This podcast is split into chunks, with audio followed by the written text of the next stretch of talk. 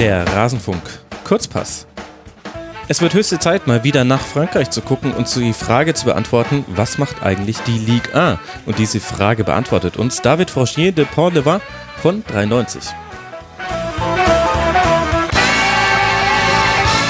David, hallo, hallo. Hallo, lieber Max. Sehr schön, dass wir zweimal wieder miteinander sprechen können. Es wird allerhöchste Zeit. Das letzte Mal haben wir nach dem neunten Spieltag über die Ligue 1 gesprochen und jetzt sind, ja gut, je nach Verein zwischen 22 und 24 Spiele ja schon gespielt in der Liga. Äh, da ist man nicht ganz so konsistent, aber es wird äh, seine Gründe haben. Wir haben so viele Themen, dass ich darüber gar nicht mit dir sprechen wollen würde, sondern dass wir gleich in die Sendung rein starten. Und das wobei, du, wobei ja? Entschuldigung, muss ich gleich nochmal reingerätschen, wie, wie, ein fieser französischer Verteidiger. Äh, äh, du weißt, warum die so unterschiedliche ähm, Spieltage haben, ne, bei den Vereinen. Nee, ehrlich gesagt ist mir das jetzt nicht klar. Äh, das liegt an den Gelbwesten, an den Gilets jaunes. Ach, da sind ja im Herbst ganz, ganz viele äh, Spiele ja. ausgefallen und zwar richtig böse zum Stimmt. Teil. Da hatten einige Vereine hatten äh, drei Spiele in Folge äh, Ausfall und dann gab es ganz, ganz seltsame Verwicklungen jetzt im Januar, dass da Spiele äh, nachgeholt wurden und dann äh, Spieler nicht eingesetzt werden durften, weil sie vor der Wintertransferphase offiziell noch nicht dazugehört haben zum Verein und es ist alles ganz, äh, ganz, ganz großes Chaos. Haben sich auch einige Vereine beschwert. Okay, okay. Ähm, sind nicht sehr glücklich mit der ganzen Sache. Und Paris hat sich dann nochmal die, die, die, die, den kleinen den kleinen Luxus erlaubt, nach Beginn der, ähm, also nach diesem vorgezogenen offiziellen Beginn der Rückrunde nochmal einen kurzen Trainingslager in Katar zu machen und solche Späße. Also ja, ja, genau, wo man dann gesehen hat, es waren eigentlich eher Sponsoring-Aktivitäten und da gab es einige Diskussionen. Ja, sehr gut, dass du das nochmal eingeordnet hast. Ich dachte nämlich eigentlich, ich hatte jetzt gar nicht an, an nicht sportliche Gründe gedacht. Ich dachte mir, ach, Pokalwettbewerb irgendwie ganz wild, da darf jeder aussetzen und das weiß bloß wieder der doofe Max nicht. Und, aber ja, und das Winter ist und sowas, ein ne? triftiger und Grund. Ja, der, der Winter der, ist der ja. Der Rasen in Nizza war gefroren und so. Ja, dann geht natürlich nichts. Dann stehen die Fußballerbeine still. Aber wir müssen äh, kurz noch äh, beginnen mit einem weniger sportlichen Thema, beziehungsweise ein, ein Randthema, das aber doch ja die Zeitungen und Internetportale beherrscht hat, nämlich äh, den Tod von Emiliano Salah. Wir haben es schon im letzten Kurzpass zur Premier League besprochen, wie in der Premier League die Reaktionen darauf waren. Also ein junger Spieler, der von Nantes zu Cardiff City wechseln wollte und auf der Rückkehr von der Verabschiedung seiner Teamkollegen ja, ist das Flugzeug, die kleine Maschine vom Radar verschwunden und inzwischen haben wir Gewissheit, er und der Pilot haben diese Reise nicht überlebt. Wie ist denn dieses Thema in der Ligue 1 aufgenommen worden?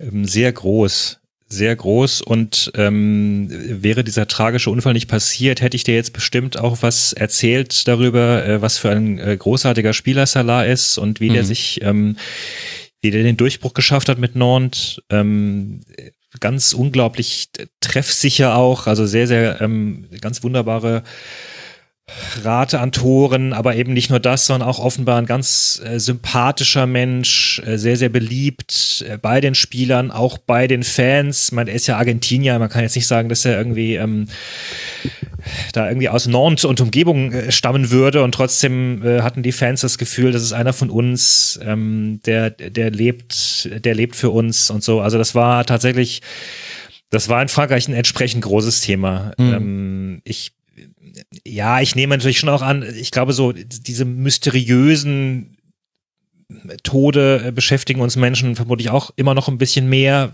weil man einfach immer so rätselt und all das.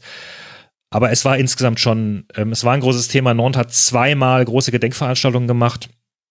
Äh, jetzt am, jetzt am letzten Spieltag sind sie alle in Schwarz aufgelaufen gegen Nîmes und äh, hatten 2-0 geführt, haben sich dann 4 zu 2 äh, verabschieden müssen. Ich glaube auch, dass der Mannschaft ein ganz schöner ähm, Knacks mhm. ähm, äh, geschehen ist. Also ja. das ist ja. Und ist das in, in Frankreich ein Thema? Ich habe das in der Premier League-Folge thematisiert und wurde dafür auch von einigen Hörerinnen und Hörern äh, kritisiert es gibt ja jetzt die erste offene Forderung von Nantes an Cardiff City auf die erste Rate des Transfers. Und wie ich habe das da mit Marco Hagemann besprochen und wir waren uns eigentlich einig, dass man dieses Geld verlangt. Das kann ja ganz viele auch versicherungstechnische Gründe haben. Wir zwei, also Marco und ich, fanden einfach nur die Art und Weise, wie das rauskam, nämlich dass man das nicht kommuniziert hat, sondern dann Cardiff City das dann an die äh, Zeitungen weitergegeben hat. Das fanden wir etwas unglücklich, weil es einfach ein komisches Licht wirft auf Nantes auch als äh, Verein. Wurde das in der Ligue 1 thematisiert? Dass da jetzt quasi diese monetäre Forderung dann so ein bisschen über dem Gedenken steht an den Spieler? Naja, Nord ist ein kleiner Verein. Ähm also äh, kurze Frage, ich weiß nicht, ob es so thematisiert wurde, wie jetzt, wie jetzt bei dir, äh, wobei ich jetzt auch nicht alle Diskussionen ähm, in, in allen Radio- und Fernsehkanälen verfolge. Ähm, aber zum Hintergrund, natürlich ist Nord ein kleiner Verein, diese 17 Millionen sind, sind natürlich schon ein ähm, nicht ganz unwichtig für so einen Verein und man muss dazu auch wissen, Nord wird auch geführt äh, von einem Präsidenten, der ein ähm, hm, recht spezieller Mann ist. Äh, okay. Äh, Waldemar Kita. Ich hatte den schon mal ganz kurz in 93 erwähnt, äh, als Geschäftsmann, der unter anderem in, äh, Potenzmitteln und, und sowas ja. macht, wobei er eigentlich ah, Augenoptiker ja, ist. Ja. Ähm, es ist auch so einer, der, der ähm, äh, äh, gerne mal schnell Trainer rausschmeißt, der der Meinung ist, dass er äh, ganz, ganz viel Ahnung von Fußball hat und viel mehr als seine Trainer. Das war auch der, das war auch der, einer der großen Geschichten dieses Jahr in Nantes, dass er einen Trainer installiert hat, der schön Fußball spielen lassen sollte, der ihnen Spielkultur beibringt und dann, ähm, als diese Anlaufschwierigkeiten logischerweise, wie es immer so ist, äh, er ihn nach wenigen Wochen einfach vor die Tür gesetzt hat. Mhm.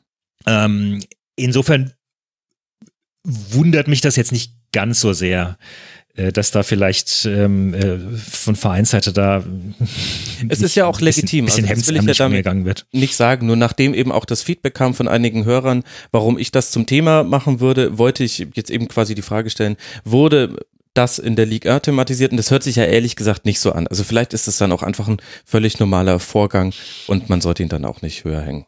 Ja, ja, ja. Ähm, was man aber an der Sache nochmal ja, es ist jetzt so ein bisschen schwierig, so einen, so, einen, so einen tragischen Vorfall als Anlass zu nehmen, äh, darauf dann noch, noch, noch, noch, noch weitere Sachen aufzubauen. Aber ähm, ich fand das ganz spannend. Also natürlich, es wurde, es wurde unglaublich berichtet über, über alles Mögliche, über den gesamten Transfer, wie der abgelaufen ist. Es wurde der, ähm, der, der Agent, äh, gab's gab's große Artikel dazu. Mhm. Und ähm, um vielleicht mal den, den Schritt weiter zu gehen, jetzt von dem, von dem tragischen Fall zum, zum bisschen sportlichen, was ja. ich sehr interessant fand, war unter anderem, dass ähm, der Brief dieses Agenten veröffentlicht wurde, äh, mit dem er äh, Salah überredet hat, ähm, diesen Transfer zu machen. Weil Salah wollte eigentlich erstmal äh, gar nicht weg. Der fühlte sich da, da ganz wohl. Mhm. Ähm, äh, und naja, man konnte an diesem Brief, es war ein schönes Dokument der, der, Zeitgeschichte, wie man sieht, wie so Agenten vorgehen. Also, ne, er hat unter anderem gesagt, ja, also übrigens äh, ähm, bild dir da nicht so viel drauf ein, dass jetzt angeblich auch andere Clubs an dir Interesse haben. Äh, das haben wir alles lanciert, so arbeiten wir. Äh, damit äh, treiben wir deinen Preis in die Höhe. Okay. Das fand ich durchaus bemerkenswert.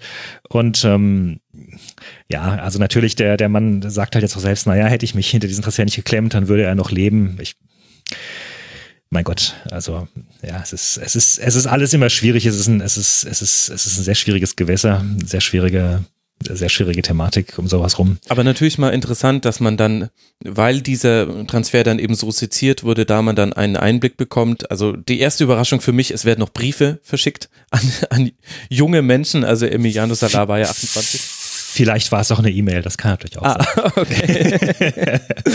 Gut. Und, äh, und die andere Erkenntnis dann eben, äh, dann eben zu gucken, wie, wie Spielerberater mit ihren Spielern umgehen, wie man da eben auch versucht, Überzeugungsarbeit zu leisten das äh, hat jetzt eben einfach mal einen Einblick gegeben, den es sonst nicht gab. Und wenn wir dann schon so ein bisschen den Bogen machen äh, zu sportlichen Dingen, äh, Nantes, die standen tatsächlich das letzte Mal, als wir gesprochen haben, sehr, sehr schlecht da. Damals waren die, und das ist aber jetzt auch schon ewig her, auf dem vorletzten Tabellenplatz, hatten erst einmal gewonnen und dreimal unentschieden gespielt. Da hat sich die Lage etwas entspannt. Also man ist jetzt inzwischen auf Tabellenplatz 15 in dieser 20er Liga und hat fünf Punkte Vorsprung auf Monaco, über die wir später auch noch sprechen müssen. Das heißt, sportlich ging es ja bergauf bei Nord. Ja, zwischenzeitlich sogar besser. Die waren sogar mal auf Platz 10 ähm, zwischenzeitlich und das hatte tatsächlich also es hatte mit Salah zu tun, es hatte aber auch mit dem Trainerwechsel zu tun, äh, den ich eben angesprochen habe. Äh, auf Cardoso ist äh, Halil Hudzic äh, gefolgt. Mhm. Ähm, ein in Frankreich durchaus, durchaus bekannter Mensch, hat damals äh, Lille äh, ganz groß gecoacht. war dann, glaube ich, auch ganz kurz bei PSG, ist da mehr oder weniger gescheitert, war dann ähm, Nationaltrainer in verschiedenen Ländern, unter anderem in Japan. Ähm, und ist ein. Ach, das war doch der Trainer, der Japan noch zur WM geführt hat und genau. dann aber zurückgetreten ist und dann gab's ähm, Ashiro Nikina. Nein, ach man, jetzt fällt mir der ausgerechnet der Name meines Lieblingstrainers der WM nicht ein. Äh, der kam dann mit und hatte nur zwei Vorbereitungsspiele vor der WM. Mhm.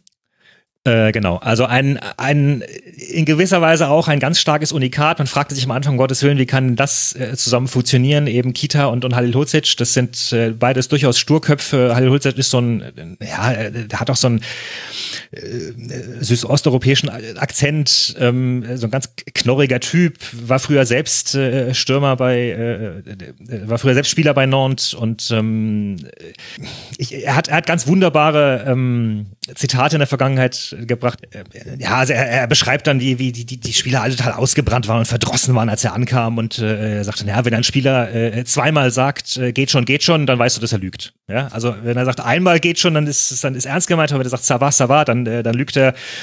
Und äh, ich habe ich hab die Leute beiseite genommen und gesagt, also ich hier, ich habe ich hab früher auch auf deiner Position gespielt und einen Non-Stürmer mit weniger als 20 Toren pro Saison, das ist kein Stürmer.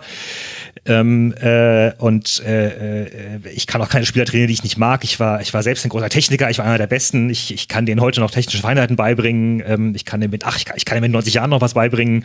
Er ist wohlgemerkt mit äh, 70 Jahren einer der ältesten ähm, mhm. äh, Trainer der Liga. Ähm, und durchaus von sich überzeugt, ja? Äh, äh, genau. Also ein, ein, ein knorriger, man kann sagen, auf seine knorriger Art sympathischer, äh, man kann auch, wenn man es anders sieht, sagen, vielleicht ein bisschen, ein bisschen nerviger Mensch, aber ich, ich, ich, ich mag ihn durchaus. Und er hat ihn, er hat ihn durchaus ähm, defensive Stabilität äh, eingeimpft, hat das schöne Spielen etwas zurückgezogen. Ähm, sagt dann auch, naja, ich muss wohl äh, Sadomasochist sein, dass ich mir das alles antue, aber in Frankreich schreibt man das ja über jeden, der viel arbeitet, dass er Sadomasochist ist. Äh, in Japan arbeiten die Leute einfach. Also hat auf jeden Fall eine interessante äh, Trainer-Vita mit Stationen in der Ligue 1, dann bei Trabzonspor, dann bei Itihad in Saudi-Arabien, die Elfenbeinküste, Dynamo Zagreb, Algerien, Trabzonspor noch einmal und dann eben Japan, die übrigens natürlich inzwischen nicht mehr von Ashino Nikira trainiert werden, sondern von Haime Moriyasu. Wie konnte mir das entgehen? Da sieht man mal, auch wenn man. Wie konnte dir das entgehen? Max? Ja, wie konnte mir das entgehen? Ja. Das, äh, da schreit's mal wieder nach einem neuen, nach einer neuen Sendung, aber das werde ich wann anders tun. Okay, also dann haben wir Nantes mal so ein bisschen eingeordnet, auch äh, sportlich. Dann äh, gucken wir uns mal die Tabelle noch genauer an und wir müssen natürlich wieder bei PSG beginnen. Da hat sich etwas getan, nämlich die haben verloren. Wer hätte das gedacht? Jetzt eine Niederlage gegen Lyon 2 äh, zu 1, aber ansonsten läuft alles wunderbar und der Eindruck von außen ist, haben wir auch schon das letzte Mal drüber gesprochen, es zählt sowieso nur die Champions League und da drehen sich jetzt die Diskussionen vor allem um zwei Namen, nämlich Neymar, der definitiv ausfällt und Cavani, der eventuell für das Duell gegen Manchester United auch ausfallen könnte. Ziemlich sicher. Okay. Ziemlich sicher fällt er auch aus. Ähm ja, sie haben verloren gegen Lyon. Äh, es war ein großartiges Spiel, muss ich sagen. Ich habe es äh, hab's live gesehen. Gerade die erste Halbzeit war, war absolut offenes Visier. Ähm, wunderbare Chancen von beiden. Ähm, und ja, es ist so ein bisschen Fluch. Ne? Es ist so ein bisschen der Fluch der Champions League, weil sie hatten, ist glaube ich bislang in fast jedem Jahr ähm, in der Vergangenheit hatten sie vor dem äh, Achtelfinale irgendwelche größeren Ausfälle. Mhm. Im letzten Jahr ja auch schon Neymar. Ähm, ich glaube, zwei Jahre davor war es Thiago Motta und, und also sie scheinen da irgendwie immer wieder der, der Slogan von ähm, der Slogan von Paris ist ja Paris est magique.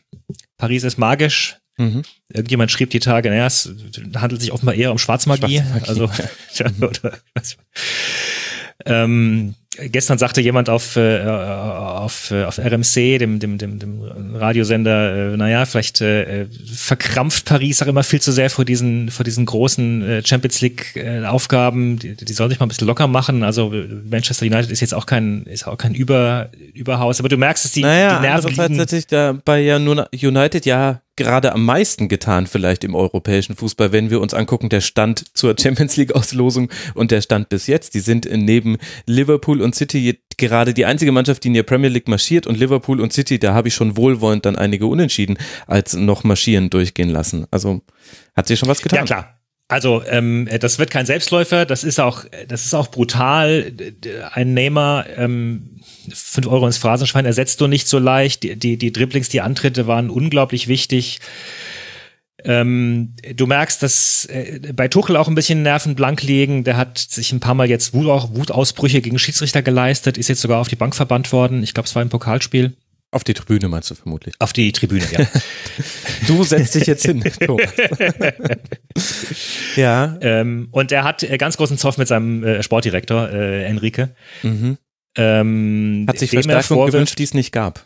Genau. Also im Grunde haben sie nach, nach wie vor dasselbe, dasselbe Thema wie im Sommer auch. Es fehlt ihnen immer noch ein zentraler äh, Mittelfeldspieler, vor allem ein, ein Sechser, ein abräumender Sechser. Mhm. Ähm, und Tuchel versucht das jetzt äh, ja zu, zu, zu deichseln, indem er äh, Marquinhos nach vorne gezogen hat. Verratti war ja auch verletzt. Der mhm. wiederum könnte jetzt wieder fit sein zu, zu für Manchester. Ähm, spielte auch schon gegen Lyon. Ich fand ihn dann nicht sehr überzeugend. Du hast schon gemerkt, dass ihm da ein bisschen die, die, die Spritzigkeit gefehlt hat. Also der ist sicherlich auch nicht auf 100 Prozent. Ähm, und ansonsten muss man sich schon ein bisschen wundern, was die, also was die da als Transfers veranstaltet haben. Ähm, ja, also Leandro Paredes kam im Winter genau. fürs äh, defensive Mittelfeld von Zenit St. Petersburg. Ende. Genau. Und es wurden ganz viele andere Sachen angekündigt. Es waren ganz viele andere im Gespräch. Ein, ein Acosta, ein äh, äh, De Jong. Und äh, da wurde alles nichts draus. Ähm, und es gibt ja auch immer noch den ähm, Satz von Uli Hoeneß, dass er sagt, es sei ja ein, es sei ja peinlich, dass er sich damit äh, Enrique hätte abgeben müssen. Was sei das für eine Figur? ähm, ja, gut, wenn Uli, ja, ach nee. Zack, machen wir, machen wir einfach weiter. Du meinst, er muss sich nicht über Sportdirektoren anderer Vereine lustig machen. Nein, ähm, ja, also es ist, es, es ist offenbar ein Machtkampf im Hintergrund. Die haben beide ihre jeweiligen Kreise, ihre jeweiligen Zirkel ähm, äh, aktiviert. Äh, offenbar muss der, der Präsident äh, Nasser Al-Khalifi öfter mal als Mittler einspringen, was ich auch etwas seltsam finde. Also es ist, es, es brodelt im Hintergrund. Und diese ganze ähm, Affäre rund um Rabiot macht die Sache nicht besser der eben ähm, immer noch suspendiert ist von genau. auf Wunsch des Vereins und Thomas Tuchel sagt, naja, ich respektiere dann schon den Wunsch, die Situation hat sich nicht verändert äh, zum November, aber du hättest eben da diesen 23-jährigen zentralen Mittelfeldspieler, den man aus sportlichen Gründen ja gerne auf dem Feld sehen würde.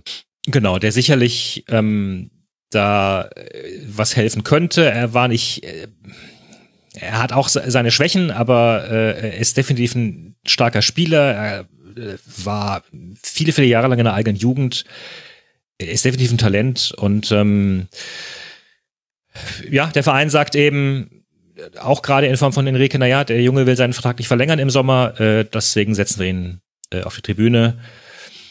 Kann man verstehen, dass da ein Trainer vielleicht sagt, hm, ist, ist mir jetzt gerade nicht so ganz recht. Wohlgemerkt, Tuchel hat möglicherweise dann nicht ganz ähm, Unschuld äh, dran, weil es gab im Herbst, das war kurz nachdem wir gesprochen haben, das letzte Mal gab es äh, die Sache, dass er Rabiot und Mbappé auf die Bank verbannt hat, ähm, weil sie zu spät kamen. Mhm.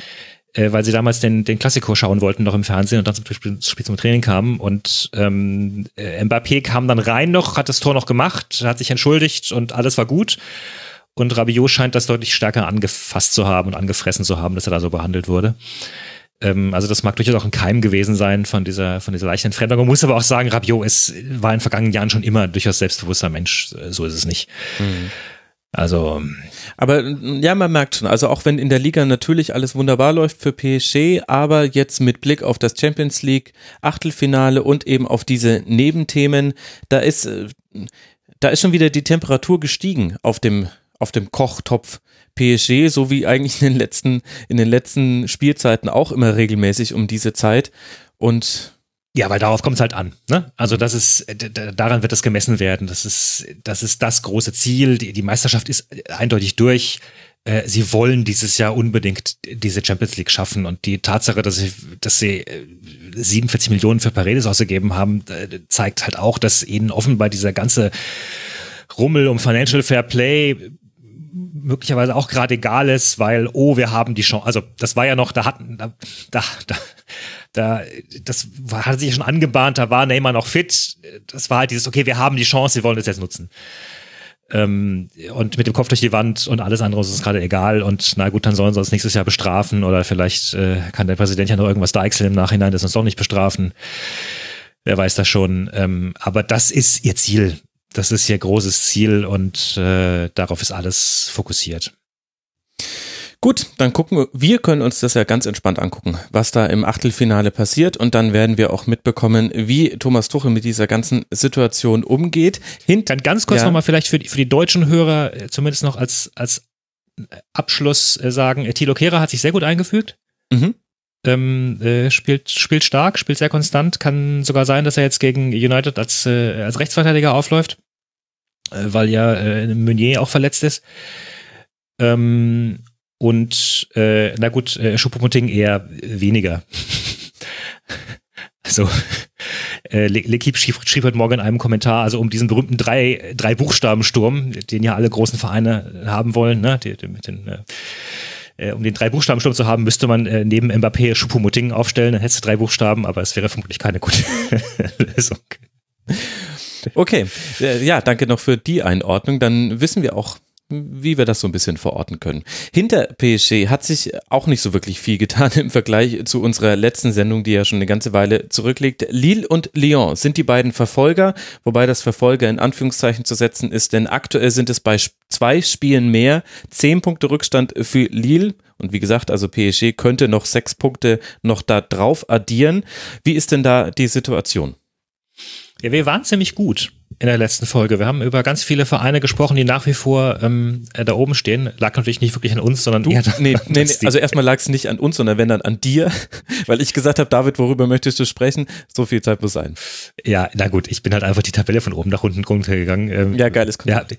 Ja, ja, genau. Wir hatten ja auch, äh, kommen wir gleich nachher noch dazu, wir hatten ja auch äh, Recht Kritik, dass wir Marseille vergessen haben ja. oder äh, nicht erwähnt haben. Ähm, es genau. war nicht alles ähm, gut damals. Ähm, ja, Lille ist, ähm, ist eine großartige Story im Grunde. Ähm, man muss da zur Einordnung nochmal sagen, dass die äh, im März 2018 einen Platzsturm hatten von frustrierten Fans, ähm, die, die kreuzunglücklich waren mit dem, mit dem Verein, der in finanziellen Schwierigkeiten steckte, der im, der, der im Abstiegskampf steckte, wo wirklich gar nichts zusammenging. Und jetzt ähm, sehen sie gut genug aus, um, äh, um da sich im Grunde, also was es ist, es ist ein Zweikampf um Platz zwei mit, mit Lyon. Aber das dafür so richtig, ich glaube, im Mai haben sie ihr Duell gegeneinander. Das könnte, das könnte richtig krachen, aber die haben sich beide da ganz gut abgesetzt.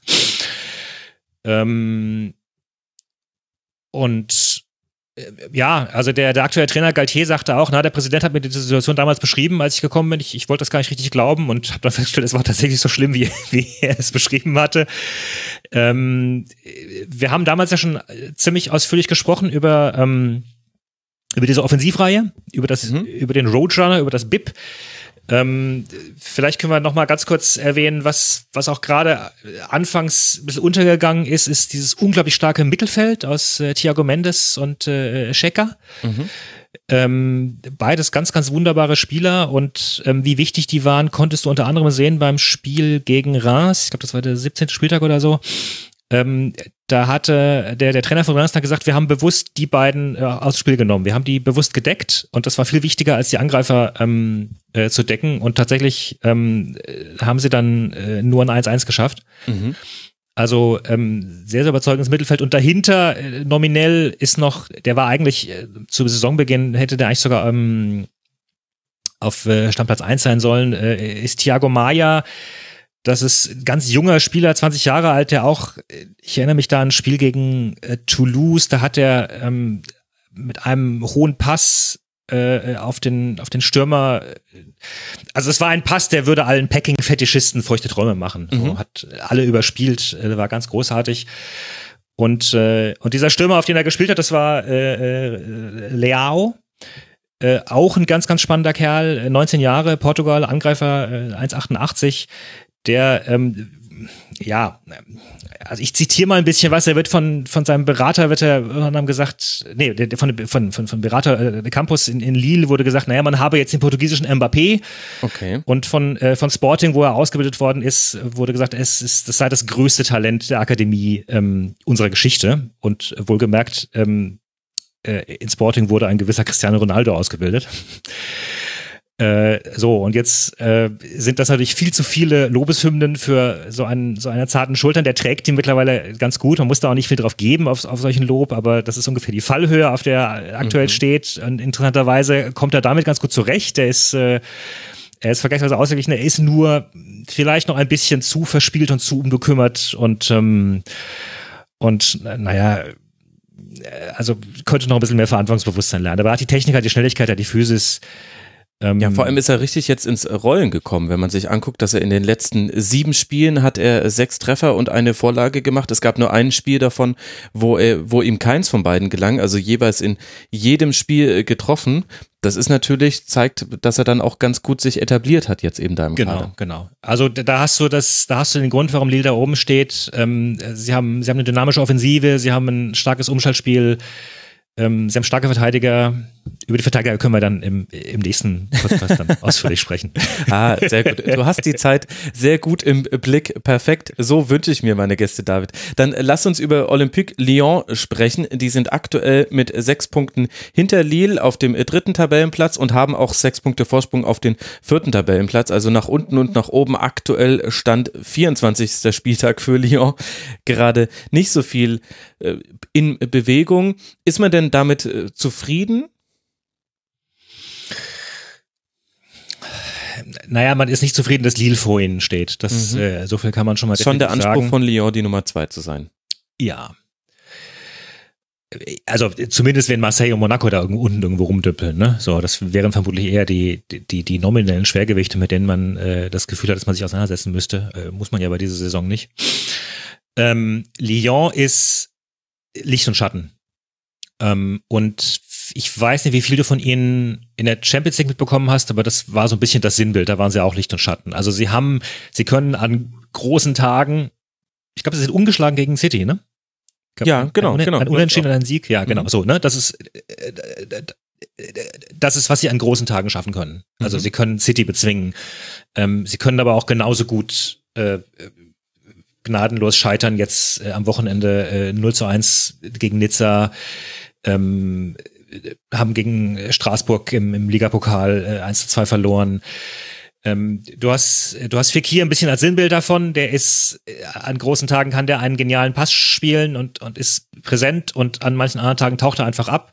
Ich hatte, glaube ich, beim letzten Kurzpass hatte ich vor allem dieses äh, Mittelfeld gelobt, diese ganz jungen Spieler mhm. um, um in Dombele, da ging auch gerade dieser Hype los um Ndombele, ich glaube, der war auch in der Nationalmannschaft dann äh, angekommen. Der hatte eine, der hatte eine Schwächephase, ebenso wie dieses andere Talent äh, Toussaint. Die sind alle ein bisschen, ja, so ein bisschen immer wieder untergetaucht.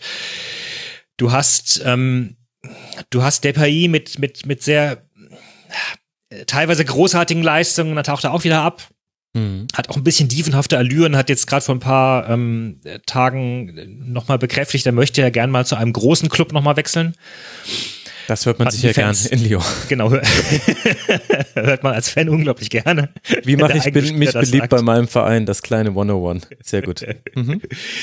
Und ähm, insgesamt, also sie sind offensiv definitiv stark.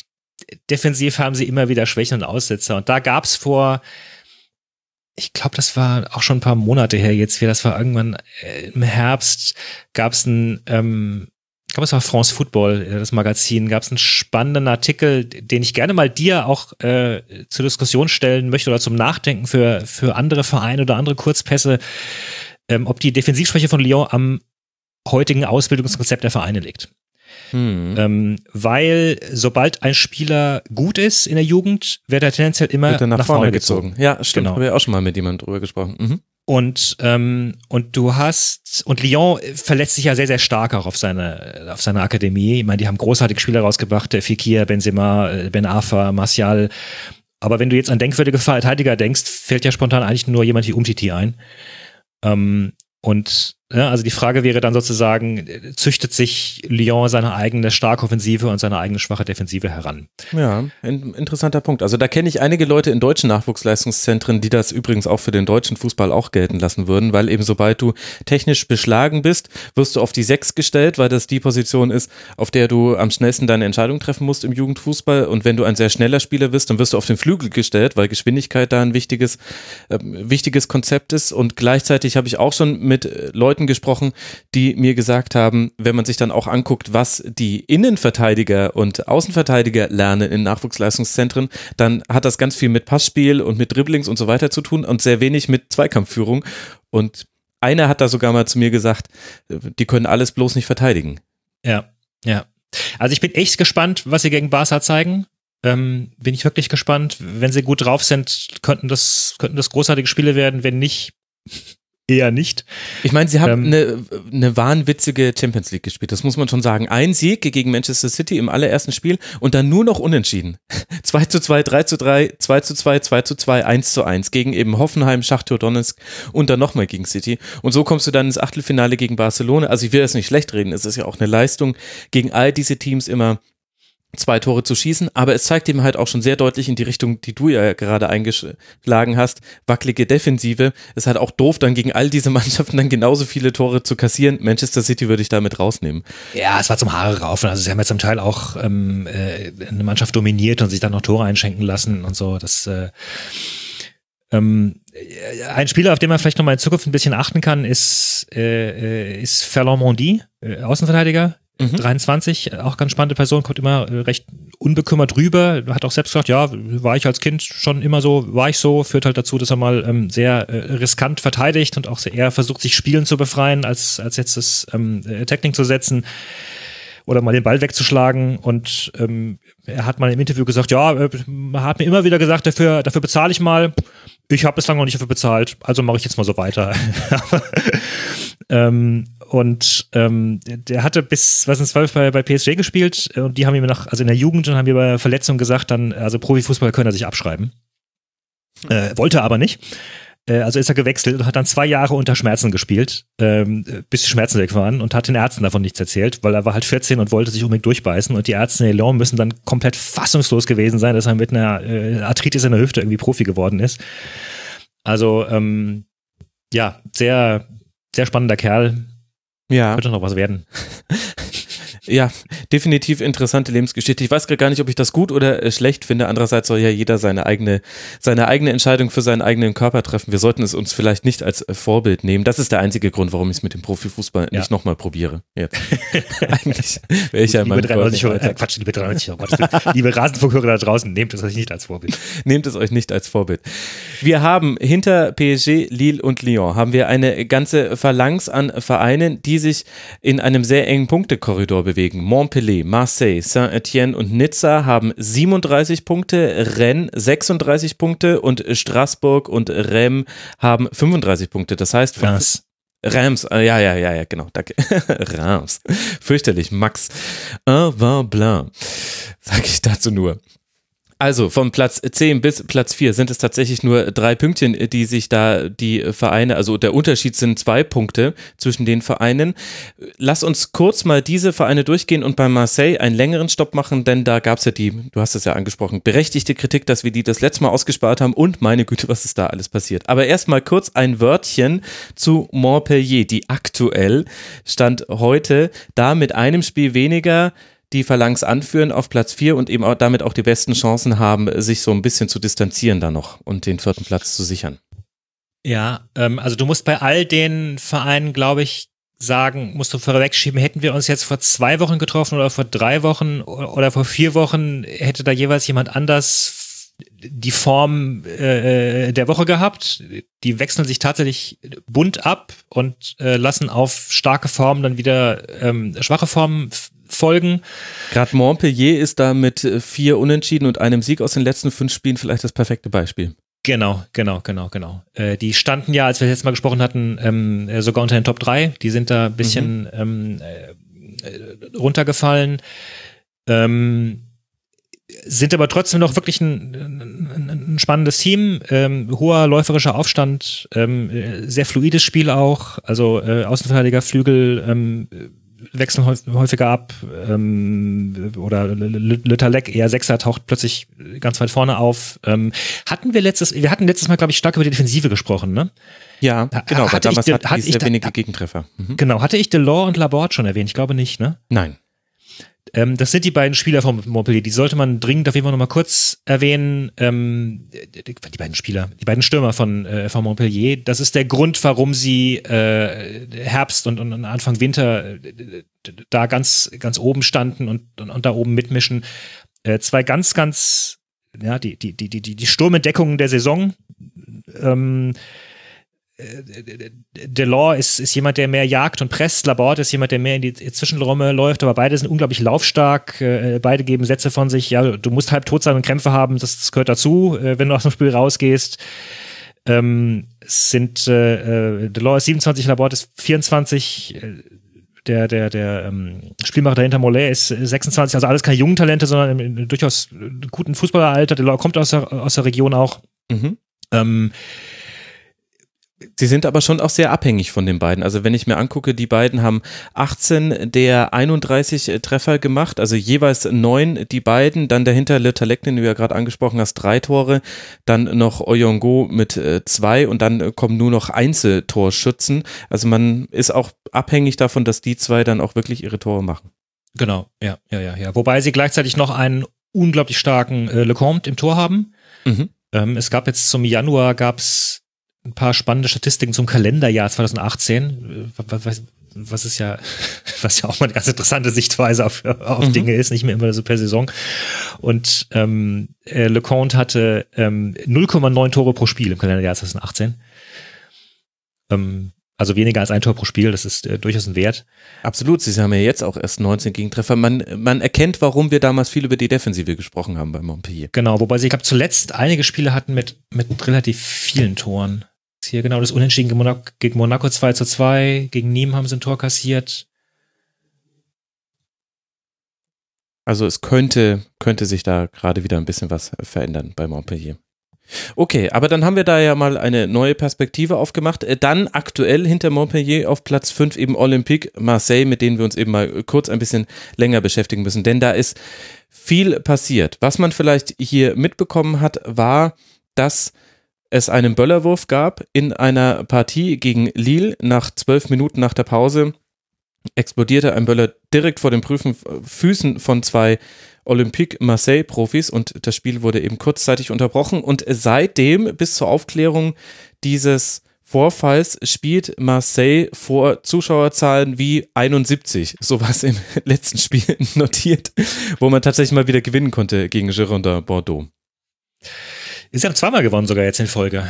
Äh, gegen, gegen Dijon und gegen Bordeaux. Also, ähm, und deswegen sind sie auch gerade wieder im Aufwind, deswegen stehen sie auch da oben, weil äh, rechnen die sechs Punkte weg und dann äh, hast du die Krise. Also auch da wieder konnte ich meine, ich habe immer wieder so ein bisschen äh, Notizen gemacht, äh, Notizen äh, geskribbelt, weil könnte ja mal sein, dass er Max anruft und äh, da hätte ich dir noch irgendwie eine, eine Statistik äh, erzählen können, dass sie ähm, jetzt in der Tabelle seit äh, Spieltag X aktuell auf Platz 18 stehen oder so äh, und in der Formtabelle äh, ganz weit hinten und plötzlich zack äh, sind sie da oben geht auf wild. 6. Also ja, ähm, ja, äh, also äh, tatsächlich der Grund, warum ich über Marseille äh, nichts gesprochen hatte, und das sage ich jetzt auch mal bewusst, war, dass sie schon damals äh, nicht besonders nicht besonders gut gespielt haben, aber trotzdem relativ weit oben war. Und ich dachte irgendwie so dachte, na ja, ich, ich kann da irgendwie nicht so viel, das kann ich gar nicht so sagen. Äh, natürlich ist es nach wie vor der, der, der, größte Club äh, Frankreichs mit der größten Historie. Ähm, ich habe ich hab übrigens auch den, ähm, den von dir empfohlenen äh, äh, Trikot-Austausch-Podcast gehört. Äh, unter anderem die Folge über die Ligue 1 und da haben sie auch Marseille nicht erwähnt. Habe ich sofort gesagt, Mensch, wie kann man nur? Hoffentlich hast du Ähm. einen absurden YouTube-Kommentar geschrieben. So macht man das heutzutage. Mhm. Ähm, aber äh, das, das kann man ja auch noch ganz gut einordnen für alle Hörerinnen und Hörer. Das war ja auch die Zeit, wo man bei Marseille zum Beispiel in der Europa League schon deutlich gesehen hat, nicht zuletzt ja im Duell mit Eintracht Frankfurt, dass da genau. noch nicht alles zusammengeht, aber in der Tabelle hatte es sich noch nicht niedergeschlagen. Die waren, als wir das genau. letzte Mal gesprochen hatten, noch Dritter, aber schon mit viel Action vorne und hinten. Also 21 Treffer hatten die damals nach neun Spieltagen erzielt, aber auch 16 kassiert. Also da ging sehr viel bei Marseille und das wackelte aber ganz schön bedenklich und ist ja dann auch zusammengebrochen zwischenzeitlich. Also sie haben nach wie vor das Problem, sie haben, äh, sie hatten, muss ich sagen, sie hatten bis vor kurzem äh, keinen Stürmer und sie haben äh, keine gute Verteidigung. Ähm, und gleichzeitig haben sie im Transfersommer Unmengen an Geld ausgegeben, also 28 Millionen für Strothmann, äh, 19 Millionen für, für, für Chaleta äh, 14 Millionen für Radonic und äh, also Strothmann ist der Einzige, der, der in der Stammelf steht. Mhm wo man aber selbst wieder sagen könnte, na ja, hätte das wirklich gebraucht? Äh, äh, Lopez und Sanson sind eigentlich ein ganz wunderbares Mittelfeld. Also am Mittelfeld hapert es jetzt bei Marseille nicht gerade. Wo es halt hapert, ist der Sturm. Ähm, da stand mit Mitroglou eine der seltsamsten Transferverirrungen der letzten Jahre vorne drin. Also wirklich ein Totalausfall. Dann mit äh, Valère Germain, einen Stürmer, der den ich persönlich sehr, sehr mag, der sich auch sehr reinhängt, aber das ist ein, das ist ein eher altruistischer Offensivstürmer. Das ist keiner, der, das ist kein Knipser. Mhm. Ähm, und insofern sind die Fans zu Recht auch seit Wochen sehr, sehr unzufrieden. Marcel gehört ja jetzt äh, mittlerweile ähm, Frank McCord, äh, dem, dem amerikanischen Investor, der da das Champions-Projekt ausgerufen hat und gesagt hat, er will, er will investieren und will da Marseille wieder zu alter Größe führen. Und die Mannschaft gibt das, gibt das aktuell nicht her oder naja, gab das aktuell nicht her. Wie gesagt, zwei Siege jetzt und eben große Änderung Balotelli. Ne? Genau. Balotelli also, wollten sie schon im Sommer haben, mhm. ähm, haben ihn damals nicht bekommen von Nizza. Äh, er hat jetzt eine äh, Grottensaison, Grottenhinrunde für Nizza gespielt. Jetzt haben sie, jetzt haben sie ihn. Aber tatsächlich scheint er gerade bei Marseille ein bisschen aufzublühen. Ähm, mal schauen, ob das, äh, ob das so weitergeht. Ähm, ich habe auch das Gefühl, dass Garcia als Trainer sich gerade ein bisschen entzaubert. Der galt immer auch als in einigen Kreisen als großer Taktiker, als, als Tüftler, als Umsteller. Äh, das ist den Fans, ist vielen Fans, so wie ich es mitbekomme, gerade auch etwas zu viel. Er stellt viel zu viel um. Mhm. Gefühlt ist kein, keine Mannschaft wie dieselbe des Vortags. Er macht Aktionen wie, dass er eben äh, äh, Gustavo in, in, ins Mittelfeld zieht und, und äh, Payet oder Tauvin müssen eine falsche Neun spielen, weil er eben keinen Stürmer hat und solche Sachen. Also es ist, es grummelt sehr. Die Fans sind sehr unzufrieden. Mhm. Ich habe gelesen, dass äh, bei Twitter, beim äh, den Kollegen vom Gut Sport Podcast, wo ich hoffe, dass sie noch Kollegen sind und irgendwann mal wieder podcasten, kleiner Wink mit dem Zaunfall an der Stelle, dass bei der Partie Marseille gegen Monaco ab der 75. Minute laute Partymusik eingespielt wurde, um die Pfiffe der Heimfans gegen die eigene Mannschaft zu übertönen. Das finde ich A, skurril und B, stelle ich mir die Frage, was bedeutet denn laute Partymusik? Das, war, das weiß ich nicht, ich habe das Spiel nicht, das ja. Spiel nicht hier. Es, es sei dir an der Stelle verziehen, aber das zeigt ja schon, wie sehr es da krummelt.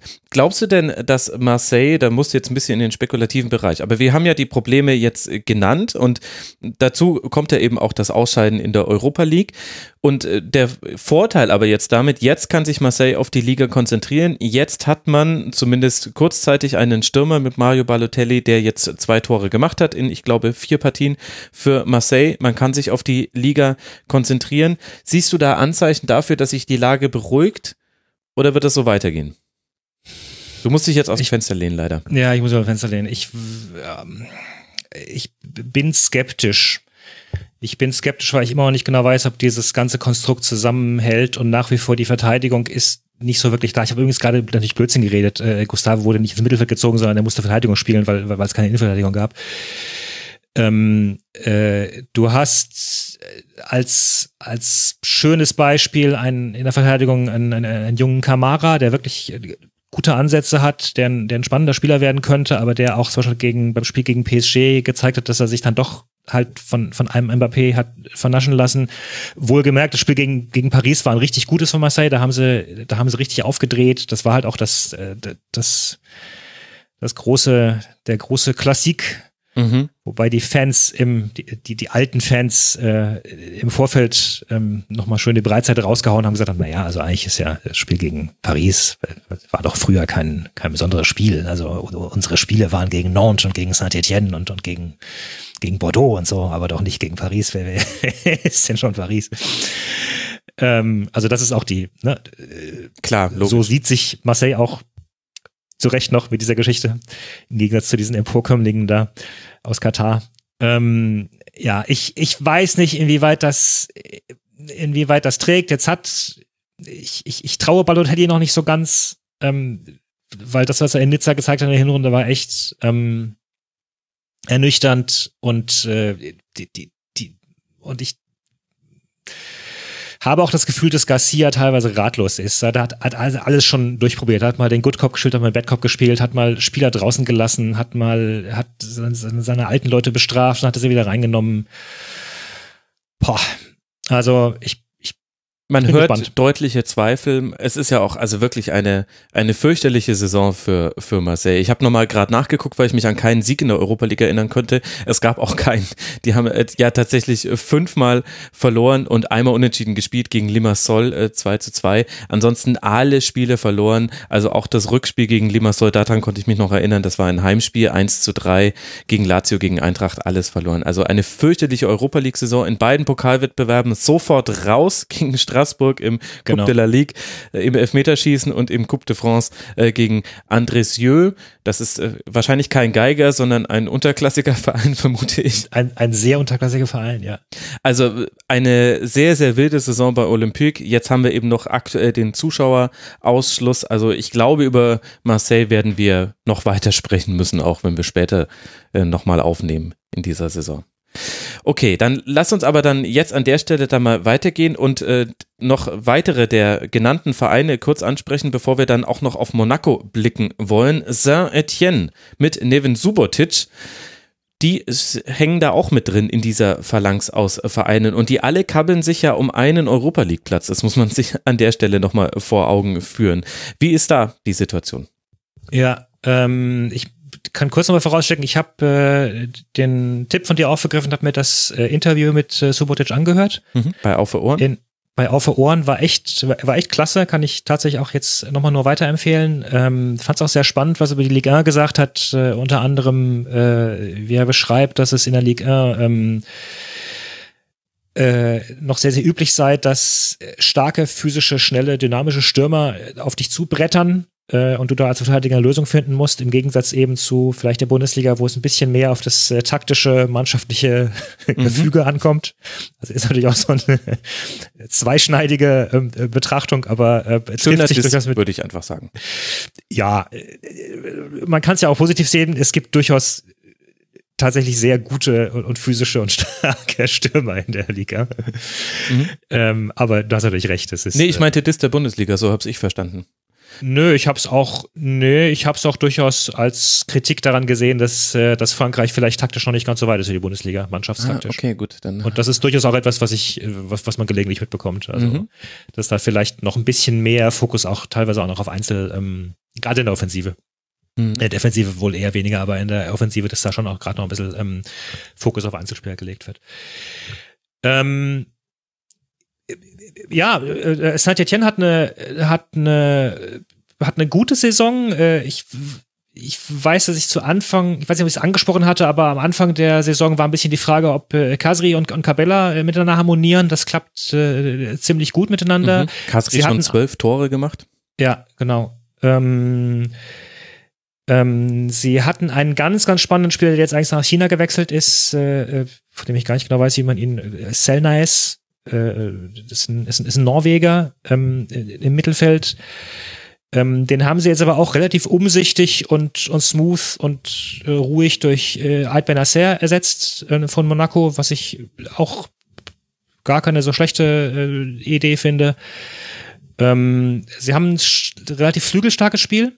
Mhm sind bei sehr vielen ihrer Tore sind, sind Außenverteidiger oder Außenspieler beteiligt. Also wohlgemerkt bei den Toren, nicht bei den, nicht bei den Flanken. Herr Flanken Max. Ja, danke für diesen Hinweis. mhm. ähm, und das, äh, das, das sieht sich, sieht sich alles ganz gut an. Ähm, äh, Gasset ist nach wie vor eine Autoritätsperson. Ich habe auch mittlerweile das Gefühl, dass sein Co-Trainer relativ stark äh, taktisch involviert ist. Ähm, ich, ja, aber gleichzeitig ist halt wieder, ähm, ja, also die, die letzten, die letzten Spiele, die letzten fünf, sechs Spiele waren eher wieder, wieder schlechter. Ähm, ja, klar, das haben wir, das haben wir ja schon thematisiert. Also das bezieht sich jetzt eigentlich auf alle Mannschaften, über die wir jetzt gerade sprechen. Der Grund, dass sie so eng beieinander liegen, liegt daran, weil keiner von denen es geschafft hat, eine längere Serie äh, zu starten an Siegen, sondern die alle mischen da immer wieder unentschieden Niederlagen mit rein. Es ist, ich will nicht sagen Schneckenrennen, das wäre zu viel, aber keiner hat eine konstant positive, gute Leistung und kann sich deswegen absetzen. Ja, genau. Also sie haben jetzt am Wochenende ziemlich deutlich gegen, gegen Rennen verloren. Mhm. Ähm, die umgekehrt wieder so eine Mannschaft, äh, äh, Mannschaft der Stunde sind, die ähm, vorher lange Zeit äh, rumgedümpelt haben, aber sich jetzt gefunden zu haben scheinen. Mhm. Dann lass mal kurz über, über Rennen äh, sprechen und äh, danach müssen wir noch Nizza kurz abhandeln, wenigstens. Äh, was kann man über Rennen sagen? Also die haben sich dadurch jetzt wieder ein bisschen rangerobbt. Jetzt zwei Siege in Folge, vorher aber natürlich auch wieder Niederlage, unentschieden Niederlage, also so wie halt bei allen diesen Teams, die da drin hängen.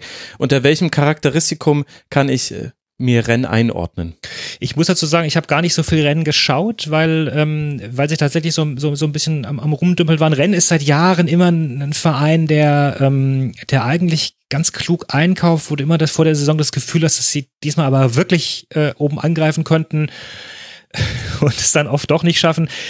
Ähm, sie haben Ben Afa äh, eingegliedert, mittlerweile recht gut. Das, das ist sehr spannend. Sie haben äh, eine ganz interessante Kadertiefe. Äh, es gibt dann so ähm, Außenverteidiger wie, wie, wie, wie Zefane, der eigentlich Backup ist, der, der dann plötzlich ganz solide, gute Spiele macht. Das Spannende an Rennes ist eigentlich der, ähm, der Trainer aktuell.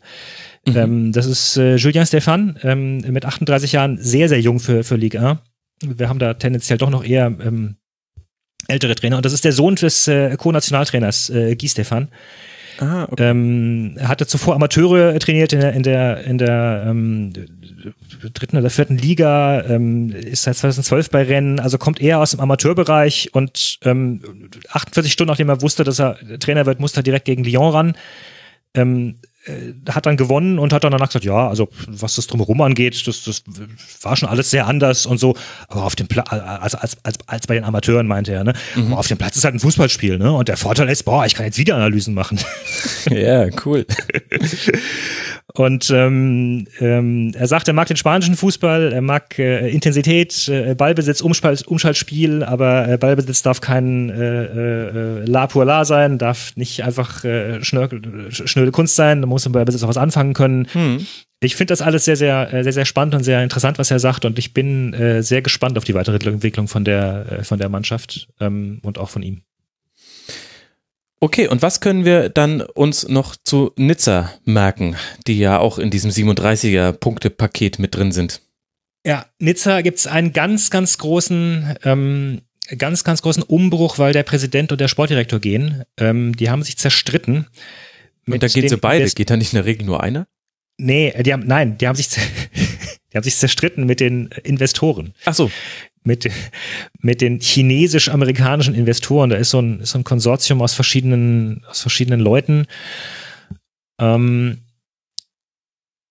äh, über die Transfers unter anderem. Also man muss dazu wissen, äh, der Präsident Rivière ist jemand, der eigentlich für diesen Aufschwung von Nizza in den letzten na, im letzten Jahrzehnt äh, verantwortlich ist. Das war derjenige, der, der Puel geholt hat als Trainer, der Favre geholt hat als Trainer, der mhm. da Spielkultur etabliert hat, der ähm, äh, Talente herausgebracht hat. Nizza war in den letzten Jahren ganz, ganz starker ähm, äh, Quell von Talenten, aber eben auch immer wieder dann doch noch gespickt mit ähm, gestandenen Leuten. Du hast einen Dante nach wie vor drin. Du hast, du hast eben dieses Wagnis Balotelli eingegangen, das ja zeitweise auch sehr, sehr gut gegangen ist. Mhm.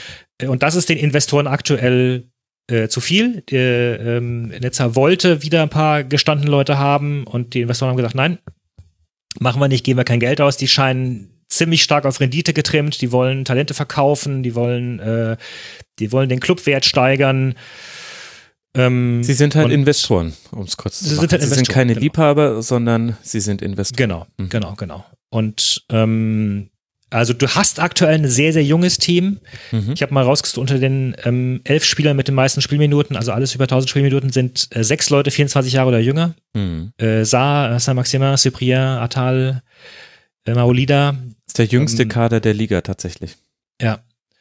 Äh, und ja, klar, das merkst du natürlich dann auch teilweise. Mhm. Du hast mit, ähm, du hast mit Viera ein ganz, ganz spannendes äh, Trainerexperiment äh, an der Seitenlinie. Einen, einen sehr sympathischen äh, Kerl, der aber auch, ähm, der erstaunlich offen kommuniziert über sich und, und seine Gefühle. Ähm, mhm. ähm, er gilt als eigentlich eher eher na, leise und freundlich, sagt immer, naja, ich mag das Wort freundlich nicht. Äh, meine Aufgabe ist ja nicht unfreundlich zu sein, meine Aufgabe ist äh, klar und gerecht zu sein. Äh, auch wenn ich bei Mario Balotelli manchmal Lust habe, ihn an die Wand zu knallen. So. Ach ja, stark. ähm, also er hatte sich offen mit Balotelli ziemlich gezopft und hat das aber auch offen kommuniziert und so mhm. und sagt, dass er, dass er ihn aufregt, sagt aber gleichzeitig, naja, ich kann ja auch keinen Spieler nicht aufstellen, weil er mich nervt. Mhm. Ähm, also da gab es ein paar durchaus interessante Einblicke in, in, in, die, in die Kabine. Ähm, aber er scheint das ziemlich gut zu managen und im Gegensatz zu seinem naja, zu seinem Arsenal-Kompagnon Kompagnon Henri äh, ist Vieira zumindest erfolgreich gerade. Ähm, was auffällig ist bei Nizza gerade, ich, ich, weiß nicht, wenn du mal kurz den Blick äh, bitte richtest auf die geschossenen Tore. Ja, das, äh, das ist mir aufgefallen, ja. ähm, Nizza hatte 37 Punkte mit 19 geschossenen Toren. Und ich meine gelesen zu haben, dass das äh, ein historischer Ligarekord ist. Man möchte hoffen, dass es historisch ist, denn das ist schon sehr, sehr wenig. Da könnte man jetzt auch einfach das Klischee auspacken, naja, wenn mit Vieira, wenn der dein Trainer ist, ja klar, dann, und der sich mit Balotelli deinem Knipser zofft, ja, dann steht ja, die Defensive also aber vorne. Hm. Genau, er behauptet immer, dass er das schöne Spiel von Favre fortsetzen möchte, aber natürlich muss erstmal die Defensive stehen. Sie haben ganz, ganz viele Spiele mit 1 zu 0 gewonnen. Es ist, ähm, ja, es ist auch nicht so ganz klar, wo sie gerade hingehen als Verein und diese ähm, gut, wie könnte diese, das sein in der Situation, ne? Mit Sportdirektor ja. weg. Äh. Genau, wollte ich gerade sagen. Also diese Verwacklung im Hintergrund machen das äh, machen das nochmal schwieriger. Der, der, der Präsident hat jetzt schon angekündigt, er würde ja gerne den Club äh, jetzt einfach direkt zurückkaufen. Also er geht jetzt und äh, übernimmt dann quasi als Investor. Die aktuellen Investoren wollen aber offenbar nicht verkaufen. Ähm, ja, das auch sind da halt die Themen in einer Liga ohne 50 plus 1. Man kann es wirklich, auch wenn es vielleicht manchen schon zu den Ohren rauskommt, aber man kann das nicht oft genug wiederholen. Genau so sieht der Fußball aus, wenn Investoren im Fußball drin sind. Das muss nicht nur schlecht sein, aber so ist es dann eben einfach. Und dann redet man eben viel über solche Themen und nicht mehr über andere Dinge. Ist quasi auch nur ein Videobeweis mit einem anderen Thema. Also sprich, man führt halt ein neues Thema ein, über das dann die ganze Zeit geredet wird. Okay, jetzt müssen wir aber noch kurz über Monaco sprechen, denn da hat sich einiges getan, beziehungsweise auch irgendwie nicht, denn das letzte Mal, als wir gesprochen haben, standen die auf dem Relegationsplatz, auf dem 18. Tabellenplatz und jetzt, wo wir sprechen, stehen sie wieder auf diesem 18. Tabellenplatz und haben die unangenehme Situation, dass die beiden Mannschaften hinter ihnen ein Spiel weniger haben und zumindest Caen hat nur mit einem Punkt Rückstand da noch die Möglichkeit dran vorbeizuziehen und wir hatten ein kurzes Gastspiel, vorhin fiel der Name Thierry Henry schon Hol uns kurz rein. Wir erinnern uns Thierry Horry als, als Praktikant im belgischen Nationalteam bei der Weltmeisterschaft wurde viel drüber berichtet. Und jetzt ein sehr kurzes Gastspiel bei Monaco. Warum war es so kurz? Ja, und auch da, wir waren da beim letzten Kurzpass äh, spot on. Ich glaube, ich hatte nämlich noch erwähnt, dass äh, das Shadim auf der Kippe steht. Mhm. Kann das sein? Dann haben noch Leute gesagt, boah, der Rasenfunk ist immer so aktuell. Ich habe es gerade gehört und schon ist es passiert. Ja, das war ein Lucky Shot, sagen wir mal ganz ehrlich. Der Rasenfunk ist selten aktuell. Ähm, ja, es ist ein, ein, ein unglaublich Transferwechselchaos-Desaster gewesen, was sich da geleistet haben, aus dem alle ein bisschen beschädigt rausgegangen sind, muss ich sagen. Also, ähm, ähm, Thierry Henry hatte lange Zeit in Frankreich so ein bisschen äh, ramponiertes Image. Das lag zum Teil an ihm. Er ist ein, er ist ein bisschen verschlossener Kerl. Er ist jemand, der auch ein bisschen, ein bisschen hochnäsig rüberkommt. Er ist ein, ein unglaublich, ist ein wandelndes Fußballlexikon. Ähm, es, es wird kolportiert, dass, dass er sich in Arsenal äh, unterhalten konnte über, also damals was zwischen, äh, ich weiß nicht, Duisburg und, und Bochum in der zweiten Liga am Wochenende passiert ist oder so, und zwar äh, ernsthaft. Mhm. Ähm, Und äh, er hat jetzt durch diesen, durch diesen Trainerposten in, in, in Belgien ist er ein bisschen auf den Radar äh, gerückt. Ähm, und das, äh, er kommt ja auch, hat ja auch in Monaco gespielt äh, früher und das äh, klang eigentlich alles dann ganz, ganz wunderbar. Und er hat es aber eben nicht geschafft, diese Mannschaft von, äh, von Jardim weiterzuentwickeln. Also tatsächlich konnte man sagen, na gut, vielleicht lag es dann eben auch gar nicht an Jardim, sondern es lag dann eben auch an dieser Mannschaft, die auch ähnlich wie ähm, Marseille, muss man sagen, ganz, ganz fürchterlich zusammengekauft ist mit einigen Transfers, Flops. Für einen Bareka hat man, hat man 11 Millionen bezahlt äh, und die nicht eingesetzt. Ähm, du hattest in der Hinserie ganz, ganz viele junge Spieler, wo du immer sagtest, ah, Talent, da, da blitzt das Talent auf, aber dann haben sich halt auch Patzer geleistet. Du hast plötzlich ganz, ganz starke Ausfälle gehabt von Leuten, die in den zwei Vorsaisons noch richtige Bänke waren, wie eben äh, Glick und Jemerson in der Innenverteidigung, wo dich dann gefragt hast, naja, vielleicht waren die gar nie so gut, vielleicht lag es dann doch eben an, an einem Fabinho vorne dran, dass die Innenverteidigung so gut aussah. Du hast im Tor ähm, äh, Subasic, der jetzt, der jetzt auch wirklich über seinen Zenit drüber ist. Und du hattest dann halt noch solche solche Sachen wie, dass Henri, ähm, dass es kolportiert wird, er wollte halt dann Falcao äh, Tipps geben, wie, wie er äh, besser äh, die Schusstechnik äh, anwenden sollte. Und Falcao hat das nicht gutiert. Also im Gegensatz zu, wie wir vorhin gehört haben, Halil Hodzic, der, der seinen mhm. Stürmern sagt, wie sie sich zu verhalten haben, hat das, und der es vielleicht auch kann, weil er dann eben die Autorität ist, äh, hat das Henri eben nicht geschafft, diese Autorität auf, aufs Parkett zu bringen, sondern er war immer irgendwie ein bisschen eher Spieler als Trainer ähm, hat auch bei Pressekonferenzen ähm, war da sehr, hat rumgemeckert über dieses und jenes. Und das heißt dann eben, dass Monaco tatsächlich schon angefangen hat, wieder mit Jardim Verhandlungen zu führen, dass Jardim sogar schon Transferverhandlungen geführt hat, als Henri noch im Amt war. Also sprich, man hat den alten Trainer dann wieder zurückgeholt, nachdem der neue Trainer in 20 Pflichtspielen hat er vier Siege geholt nur und da sind schon so Dinge dabei wie äh, im Viertelfinale des Einpokals 9 zu 8 äh, gegen, gegen Rennes. Das ja. dürfte im Elfmeterschießen gewesen sein, ohne dass ja. ich das jetzt näher nachgeguckt ja. habe. Und in der ersten Runde des anderen Pokals mit 1 zu 0. Also sehr, sehr wenig Erfolg. Erfolg. Aber ja, wie kommt es denn dann zu dieser bizarren Situation, dass man den alten Trainer zurückholt? Weil der alte Trainer eben noch vor Ort war und äh, immer wieder signalisiert hat. Äh, er hing halt äh, noch da rum. Der, also Jardim ist kein schlechter Trainer. Ne? Jardim ist der Meistertrainer von Monaco. Ähm, äh, er ist sicherlich auch ein, ich, ich, ich halte auch nach wie vor große Stücke auf ihn. Er ist sicherlich auch ein großer Taktiker. Man kann ja auch, äh, man kann ja auch durchaus sagen, dass dass die Entlassung tatsächlich zu früh war und dass es eben nicht an ihm lag, sondern dass es an diesem Kader lag. Ähm, es ist natürlich insgesamt eine, eine blamable Situation und es hat noch einen äh, finanziellen, äh, äh, hat eine finanzielle Auswirkung. Äh, dieses Trainerkarussell wird Monaco geschätzte 16 bis 20 Millionen Euro gekostet haben weil natürlich als Jardim entlassen wurde, der hatte noch Vertrag bis 2021, der hat äh, eine, eine, eine Entschädigung bekommen von 10 Millionen oder so. Und als Henri jetzt wieder entlassen wurde, der hatte auch Vertrag bis, ich ja. weiß nicht wie lange, der hat auch nochmal äh, 8 Millionen Entschädigung bekommen und dafür noch der gesamte jeweils, der gesamte Staff von äh, Co-Trainern und so weiter. Also, äh, äh, Henri hatte gerade kurz vorher einen, mit Passy einen Co-Trainer installiert bekommen, weil man sagt, na, vielleicht braucht Henri einen erfahrenen Trainer nebendran. Also da wurde, wurden reihenweise zweimal Leute ausgetauscht. Ich meine, da muss man jetzt kein Mitleid haben mit Monaco, dem Verein, der Mbappé, Lemar und Fabinho verkauft hat. Und also die werden jetzt nicht am Hungertuch nagen, aber es ist natürlich eine interessante Randnotiz und zeigt, wohin es einführen kann. Naja, also es ist zumindest Geld, das man halt auch irgendwie in den Kader stecken könnte stattdessen. Ne? Insofern muss man schon, man muss nicht Mitleid haben mit, mit dem Club in Monaco, aber man kann durchaus Mitleid haben mit den Fans, die sich natürlich schon ja, äh, das auf jeden Fall äh, veralbert fühlen. Es gibt eine sehr, sehr kleine, aber äh, durchaus auch spannende äh, Fan- und Ultraszene in Monaco, ähm, die da auch so einen gewissen Nationalstolz haben, die sich eben auch als echte äh, Monegassen sehen.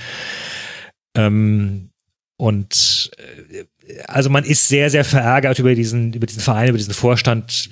Es ist ja auch in Zwischenzeit diese ganze Sache passiert. Äh, Rybolovlev war ja in die Affäre rund um die Football Leagues äh, verwickelt, dass er mhm. monegassische ähm, Polizisten bestochen haben sollen. Der, der eigentliche Vize, der agierende Vize Vasilev, äh, da taucht er auf, dass er Mr. 10% genannt wird, weil er bei jedem Transfer ist immer noch abkassiert.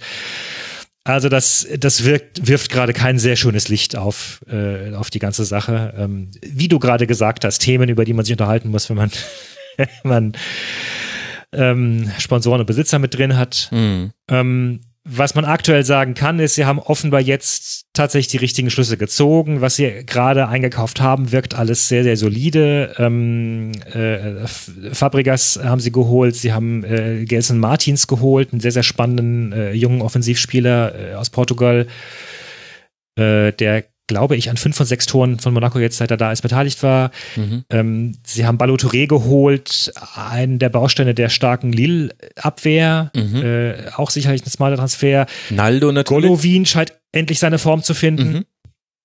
Äh, wir erinnern uns noch, der große Stürmerstar von Russland äh, aus der WM, wo man sich dann in der Hinrunde auch wieder fragte, naja, okay, ist das so ein, ist das so ein Sternchen gewesen, das bei der WM kurz aufflackert und dann äh, dann ein trauriges, trauriges Dasein fristet. Ähm, das, der hat zumindest jetzt gezeigt, wieder gezeigt, was er bei der eben drauf hatte. Und äh, Lopez ist zurück. Der hat Monaco bitter gefehlt. Man muss auch sagen, sie hatten verdammt viele Verletzungen. Das darf man nicht außer Acht lassen. Sie haben ein unglaublich großes Lazarett gehabt. Sie haben zwischenzeitlich, ähm, ich glaube, also im Dezember hieß es mal, sie haben 62 Spieler unter Profivertrag. Ähm, und jemand witzelte dann auf Social Media, ob sie da die Zuschauer mit eingerechnet haben in Monaco. also, ähm, ja, Jardim hat äh, Jamerson nach vorne gezogen aus der Innenverteidigung, wo er schlecht war. Der spielt jetzt mehr im Mittelfeld. Da, da scheint es ihm auch ganz gut zu gehen. Daran merkst du auch schon wieder, äh, Jardim ist jemand, der sich, der sich gute Dinge auch überlegen kann. Mhm. Was er schlecht macht, ist, dass er nicht jemand scheint, der wirklich so stark auf die eigene Jugend setzt. Sie hatten mit äh, Badiashil einen ganz, ganz spannenden Torwart, den man auch mal hätte reinwerfen können da auch. Ähm, den haben sie jetzt verliehen. Ähm, oder sogar verkauft, ich muss, ich glaube, verliehen. Ähm, und sein Bruder äh, Badiashil, der spielt in der Innenverteidigung. Ähm, also nicht wundern, wenn plötzlich irgendwie auf dem, auf dem äh, Bogen Badiashil auftaucht. Man denkt, hey, warum spielt der Torwart in der Innenverteidigung? Nein, das sind zwei Brüder. Also er ist verliehen ähm, an Rennen. Mhm. Genau, verliehen an Rennen, ja. Ähm, wird das vielleicht auch nicht so gutiert haben. Also da rumort es auch wieder so ein bisschen. Ja gut, äh, ich meine, wenn äh, Fabrikas äh, sich holt, um, um da das Ruder rumzureißen, der zeigt ja schon, auf die Jugend setzt man jetzt nicht. Mir ist auch aufgefallen, dass Benjamin Henrichs, der ja zu Monaco gewechselt ist von Leverkusen, seitdem Jardin auf der Trainerbank sitzt, nicht mehr im Kader steht. Ich weiß nicht, ob es da, also ich konnte jetzt nichts zu einer Verletzung finden. Wird er einfach leistungstechnisch nicht berücksichtigt? Hm, er hat, äh, er war, also er war ja als Außenverteidiger geholt worden, er hat lange Zeit immer ein bisschen weiter vorne gespielt, mhm. weil da Not am Mann war. Da hat er sich aber dann teilweise auch nicht so wohl gefühlt. Kann sein, dass er auch durch diese ganzen Umstellungen ein bisschen ähm, äh, unter die Räder gekommen ist. Also es sieht äh, zumindest aktuell so aus, weil es steht nichts von einer Verletzung irgendwo in den Quellen, die man dazu zitieren kann. Und er, er hat Linksverteidiger, linkes Mittelfeld, rechts außen hat er gespielt und Rechtsverteidiger hat er gespielt äh, und sogar genau, am Schluss ja. gegen Dijon nochmal zentrales Mittelfeld. Also er wurde fröhlich rumgeschoben, da wo Not genau. am Mann war und aktuell genau. zumindest sieht es jetzt aus nach zwei Partien in der Liga unter da, da war er beides mal nicht im Kader. Das zeigt ja auch, ich, mir fiel das jetzt eben auf bei dem Punkt, den du gemacht hast mit, er setzt nicht gerade auf die Jugend. Da haben wir ja, ja. Beweisstück B. Ja, also gut, du hast äh, Balotouré jetzt definitiv einen guten Linksverteidiger, du hast halt immer noch einen CDB auf rechts, den, den, den ich da nicht mehr einsetzen würde. Es ist ja auch einer aus der, aus der großartigen Meistermannschaft. Äh, ich ähm, finde den Axel auch komplett außer Form. Mhm. Äh, aber ansonsten fügt sich da gerade eine Elf zusammen, die, die wohlgemerkt vor dem Wintertransfer zur Hälfte so nicht existiert hat. Mhm. Also wenn du da drauf schaust, äh, wie gesagt, Martins, äh, Fabregas, äh, Balotouré, ähm, dann ist noch der, der ähm, äh, Vincinius ist noch gekommen, äh, Silva ist noch gekommen. Ja, also es ist, die, die bauen da ganz, ganz stark um. Aber es sind, sie sind nach wie vor kein, sie sind kein Verein für einen Abstieg. Ähm, und ich, ich also sie haben da an, an, Konkurrenz einiges gegen sich, die einfach die schwächeren Spieler haben. Und ich meine, das ist, das sind Sätze, mit denen schon ganz viele Mannschaften abgestiegen sind. Wir sind auf dem Papier keine Mannschaft für den Abstieg. Aber ich kann es mir aktuell nicht vorstellen. Ähm, okay. Wir werden es wir werden's weiter beobachten. David, was schätzt du, wie lange wir jetzt gesprochen haben über die Liga? Könnte es sein, dass wir die Stundenmarke doch gerissen haben? Nein, nein, Vorsätze. nein. Und zwar deutlich, mein Lieber. Oh Gott. Oh Gott. Aber ich wollte dir dann auch nicht immer dazwischen grätschen. Du hast dir ja, man merkt es ja, dass du hier voll bepackt mit Informationen in diese Sendung gekommen bist. Also wir sind jetzt deutlich über eine Stunde gelandet. Deswegen möchte ich jetzt an der Stelle dann doch in aller Höflichkeit dir ganz herzlich dafür danken. Bitte. Dass das. du dir, dass du dir so viel Zeit genommen hast. David Franchier de Pont-le-Voix war das. Hört 93, folgt ihm auf Twitter, da heißt er Ngungong VN wird auch wie immer verlinkt auf rasen.de. David, vielen Dank dir, dass du dir mal wieder Darf Zeit ich, genommen hast. Noch eine Minute lang, weil du hast eine wunderschöne ja. Idee, du hast eine wunderschöne Idee gehabt äh, äh, bei deinem äh, Podcast zu, ähm, zu den äh, Podcast Awards und so weiter, dass man nach jedem Podcast noch kurz Werbung macht für einen anderen Podcast. Ja, sehr gut. Ja, äh, hat nichts mit Fußball zu tun, ähm, aber weil du gerade meinen Twitter-Namen erwähnt hast, der ja äh, vietnamesisch ist, es gibt einen ganz wunderbaren, schönen kleinen Podcast, der heißt äh, Rise and Shine, wird gemacht von zwei vietnamesischen, deutsch-vietnamesischen Journalisten, äh, ähm, die ein bisschen reden über äh, vietnamesisches und asiatisches Leben in Deutschland, ist eine, ist sozusagen eine, ähm, eine Gruppe an, an Menschen, an, an, an Einwanderern, die man sonst nicht so auf dem Schirm hat. Ähm, sehr, sehr schön gemacht, äh, kann man sich sehr gut anhören. Werde ich genau. sehr gerne verlinken. Rise entscheidend und zwar Rise wie der Reis. Genau. Nicht wie das Auferstehen. Das genau. musste ich gerade beim schnellen Googlen herausfinden. Der, der, Wort, der Wortspiel Max hat's kapiert. Genau. lieber, lieber David, vielen Dank äh, für deine Zeit und äh, ja, wir werden auf jeden Fall nochmal über die Liga sprechen. Irgendwann später im Verlauf dieser Rückrunde. Bin gespannt, was sich dann getan hat. Danke dir. Sehr gerne. Und euch, lieben Hörerinnen und Hörer, danke für die Aufmerksamkeit. Es wird noch einen weiteren Kurzpass in dieser Woche geben. Thema verrate ich an der Stelle noch nicht. Und dann gibt es natürlich auch eine Schlusskonferenz nach dem nächsten Bundesligaspieltag. Habt eine gute Zeit. Bis bald. Ciao. Tschüss.